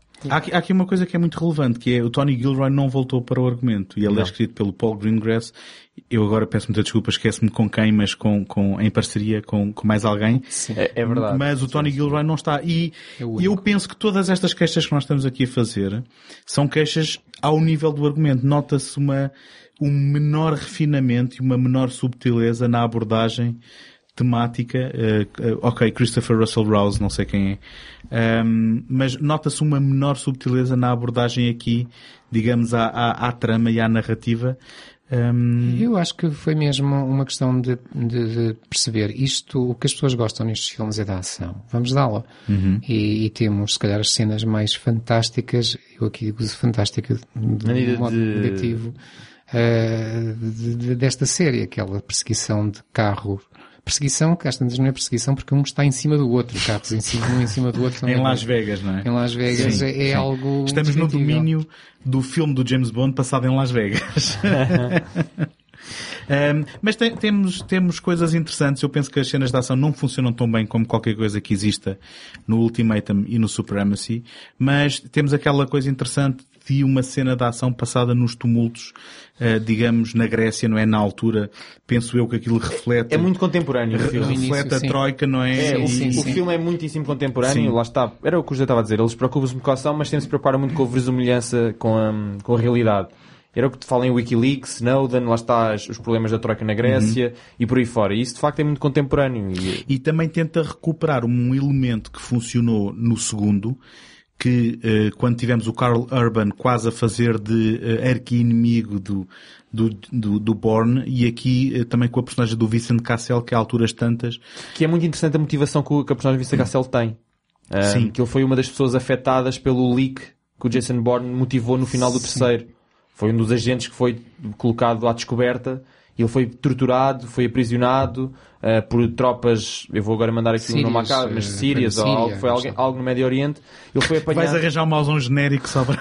Ahm, não, porque foi, foi, foi, foi, foi, mesmo, foi mesmo nessa zona. Ele foi um dos, um dos muitos afetados. Ele foi bastante. Isto bem feito era o Jeremy torturado. Renner, não era? É? Exato, exato. Poderia haver, poderia haver aqui um, um plot twist, mas Jeremy Renner... depois- Ajudado pela Rachel Weisz. A Jeremy Renner agora deve estar outra vez a ajudar, a ajudar os Avengers. filme. Ahm, Mas já agora no, no primeiro. mas essa no- motivação eu achei interessante. de No Identity, com- o vilão ou o assassino que o vai matar é o Clive Owen. Sim, mas ai- ainda assim de uma forma muito pouco eh, clichê, porque eh, ele é logo arrumado a meio do filme e depois é algo que lhe deixa uma informação para o deixar a pensar, não é? No que é que ele quer Sim. dizer com aquilo. E que, eu se não me engano, é uma frase que é retomada neste É, último. sim. É, não é? É. Ahm, que eu agora estou- estou-me a esquecer exatamente, mas é olha o que é que eles nos fizeram, é qualquer Algo coisa. assim, sim. É, pronto, parafraseando. Ahm, Que o, o personagem da Clive diz ao, ao, ao, ao Bourne e depois Uhum. vai ser o Bourne a dizer ao, ao, ao seu inimigo. Não é no último, é no, é no, É no Ultimatum. Ultimatum, ok, ok, exatamente. Ah, no, no telhado, no- na cena Sim, final. este último é um verdadeiro jogo de gato, de gato e rato. Este último tem algumas coisas que são um bocado inexplicáveis, tal como pôr uma atriz como a Alicia Vikander também a dar uma interpretação que me parece abaixo de, de- de- do bom. Eu não sei se vocês concordam comigo, eu não sei se é o sotaque dela ou se ela se- está um bocado de peixe fora d'água, mas quem vir qualquer coisa como o Ex Machina e depois apa- apanhar a Alicia Vikander aqui, de repente, eu se não a conhecesse, não ficaria atento a esta atriz. E uma de- um dos elementos de maior interesse que tem é toda aquela morfologia da cara do Tommy Lee Jones, que, como alguém dizia, tem mais eh, características do que o Grand Canyon neste momento. que, que o Tommy Lee Jones é uma daquelas personagens que lá está, é introduzida. Eu acho que ele ainda filme. tem um bocado do cenário no meio dos dentes. né? é introduzida neste filme como sendo profundamente relevante em todo, em todo o projeto Redstone e Blackbriar por aí fora. No entanto, nunca tínhamos ido Nunca falar do, tínhamos visto. nunca tínhamos ido falar do nome dele. Mas é, é, é um personagem que... Que não é a primeira vez que fazem isto. Que se calhar é, é dos vilões, ou vá lá, dos, dos oponentes do, do, do Bourne, talvez seja, o- de certo modo, o menos interessante, eh, no sentido em que olhamos para ele, para aquela cara, pronto, como diria o António, percebemos que ele é mau. E ele passa o tempo todo a mostrar-nos que é mau. Sim. Exato. Ponto final. Por outro lado, também tem aquele momento muito interessante em que pede ao Vincent Cassel eu vou estar com a mão assim e tu acerta-me na mão também, que é para não parecer que eh, era, eh, o, portanto, um trabalho para matar aquele tipo ao meu lado e, portanto, tem este, tem este elemento... Mas por, por acaso, é, é tens razão. E estavas a falar nisso a lembrar. Uma coisa que eu reparei neste filme é que há muito menos jogo de cintura nestes filmes. Parece que há muito menos eh, tentativas de encobrir coisas. É tudo muito mais feito às claras. Sim, sim, há, há um assassino manda contratado. matar, manda- é, sim, há um sim, assassino sim. contratado e nós, como espectadores, ficamos a saber tudo. Há uma Mais do que nós, banalização. parece que toda a É. gente sabe tudo. É. Parece que aquilo já não há segredos nenhum. O Jason Bourne sabe sempre tudo, está sempre à escuta. É, é apenas uma Ah, pequena motivação para já pôr as não pessoas há... a correr atrás umas das é isso, outras e não-. Parece que já não há cobertura nenhuma que havia nos primeiros filmes, que havia mistérios e... Ou seja, era um thriller.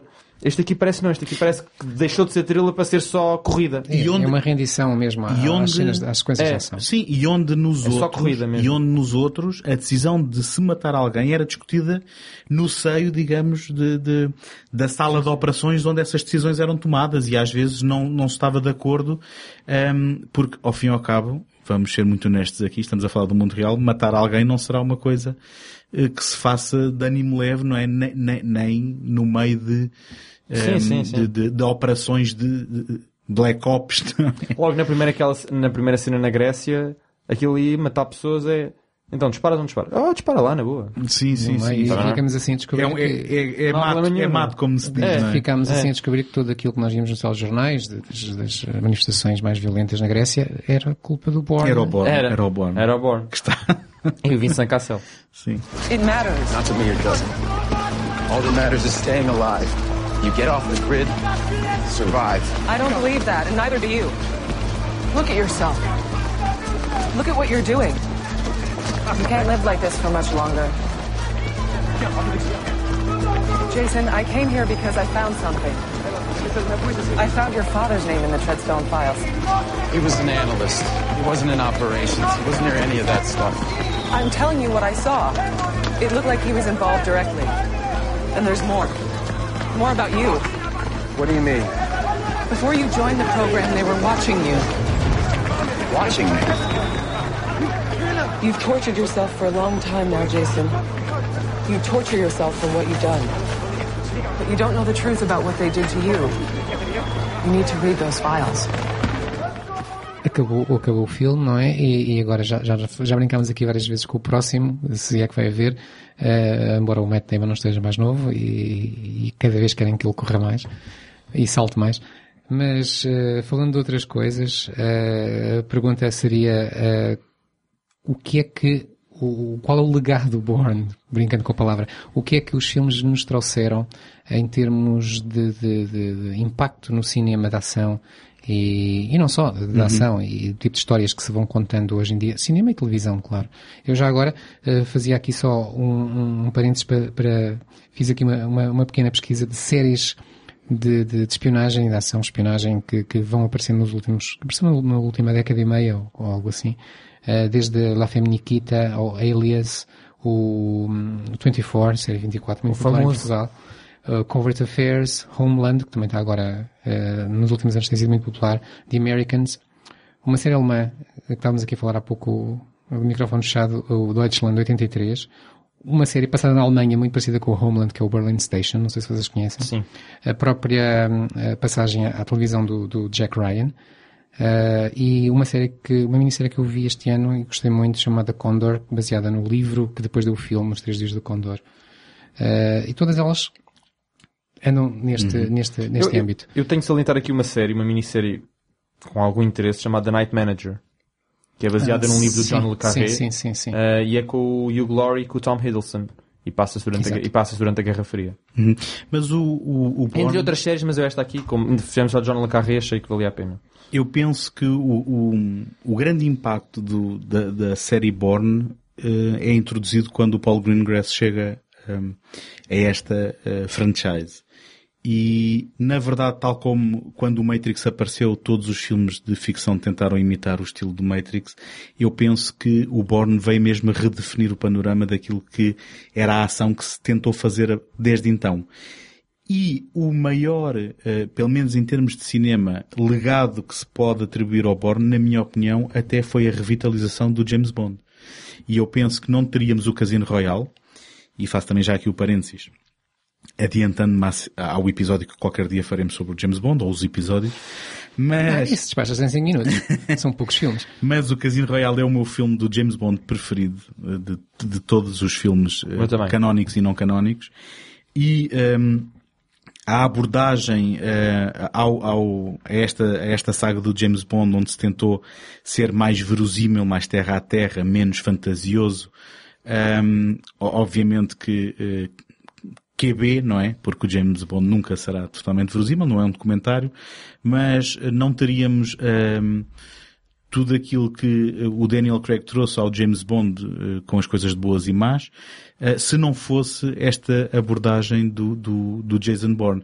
E houve ali um momento onde, se isto não tem acontecido, digamos que a coroa, digamos, da, da, da espionagem no cinema, acho que seria do Jason Bourne. E, portanto, o seu legado e a sua importância já tem mais de uma década e não é por causa do último filme nem de qualquer um que venha a seguir, que eu não sei se vai acontecer ou não, mas sim daquele eh, momento muito eh, específico no tempo eh, e que agora eu penso que já teve uma tendência para se ir diluindo eh, e já não se encontra tanto esta, este estilo, porque estamos a falar aqui, na verdade, de, de, de um estilo na abordagem às cenas de ação em primeira instância, penso eu. Desculpa, só, só, em, só em relação ao futuro da- do universo.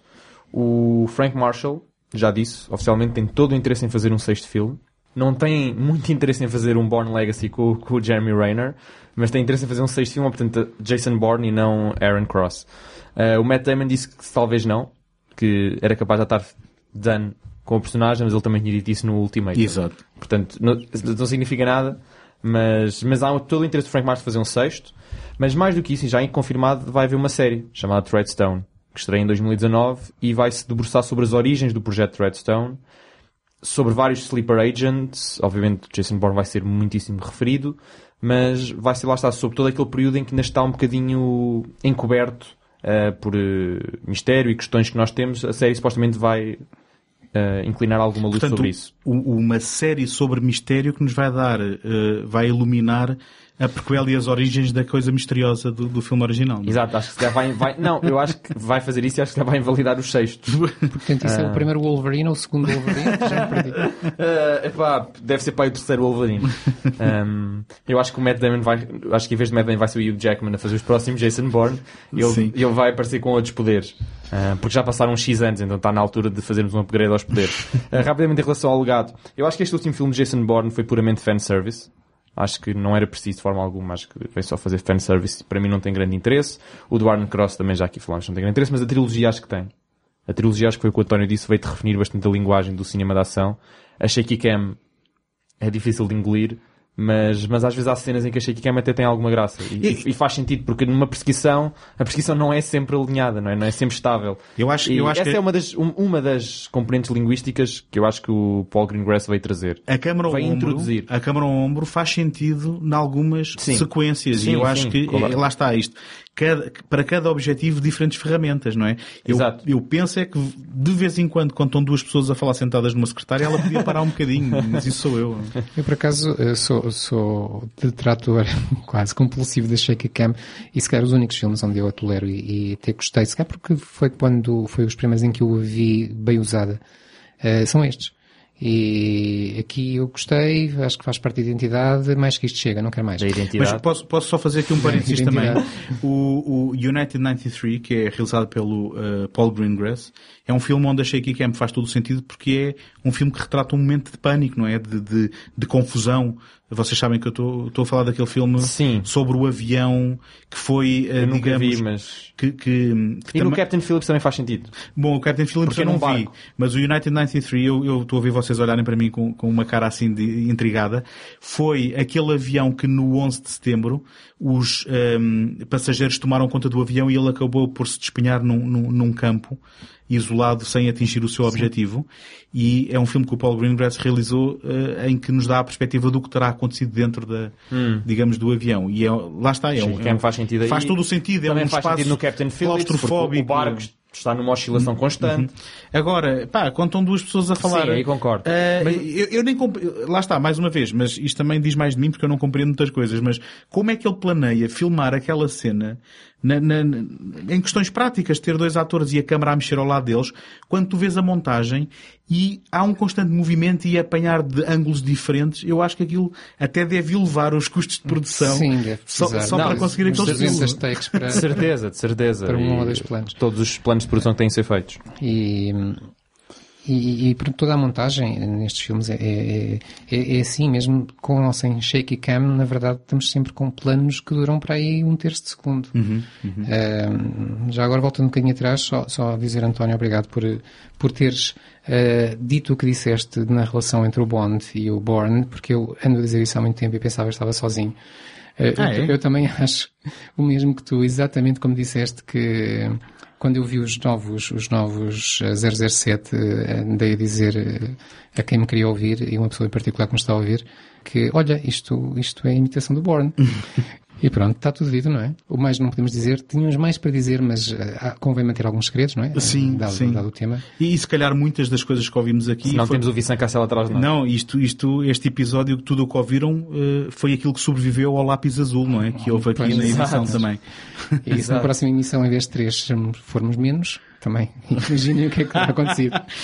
Espero que não haja acidente com, com o fogão de, de ninguém a fazer uma panqueca, Foi não é? provavelmente assim que o, o Adlume. Bem, mas isso já não Com- digo com- mais. com mais otimismo. Já não digo mais. Com mais otimismo, até à próxima. Até à próxima. Até à próxima. José. Tchau, tchau. Eu sou o António. Eu sou o Tomás e obrigado, Zé, por teres estido aqui no teu programa.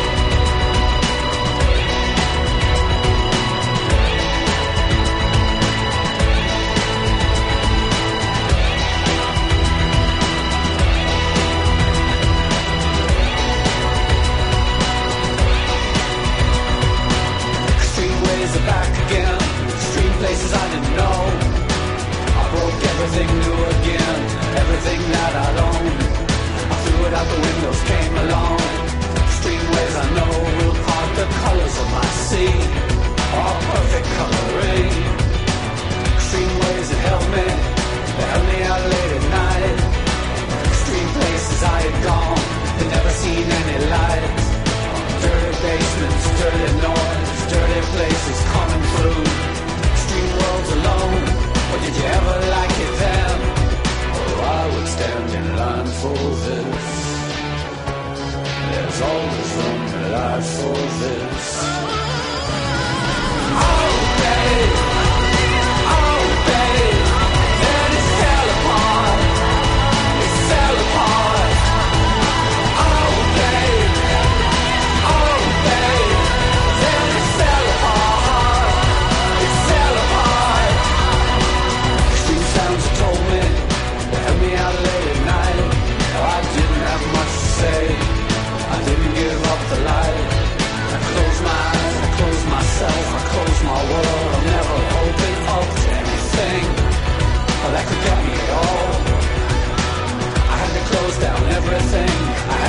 down my mind.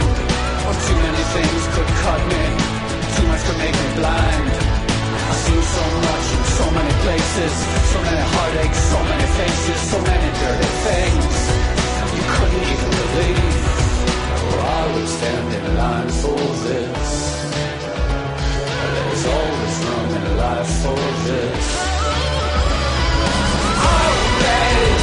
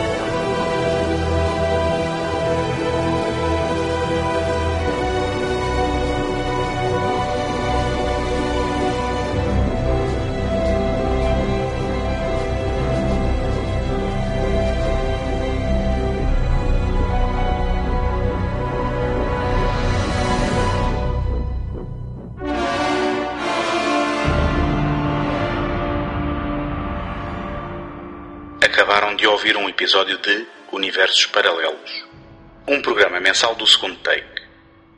Apoiem o trabalho do Tomás em imaginalta.net, do José em ajanelaencantada.wordpress.com e do António em segundotake.com, onde também podem subscrever este podcast. Dentro de momentos, a emissão voltará ao normal.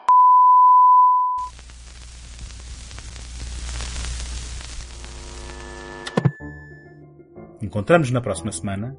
Até lá, boas fitas.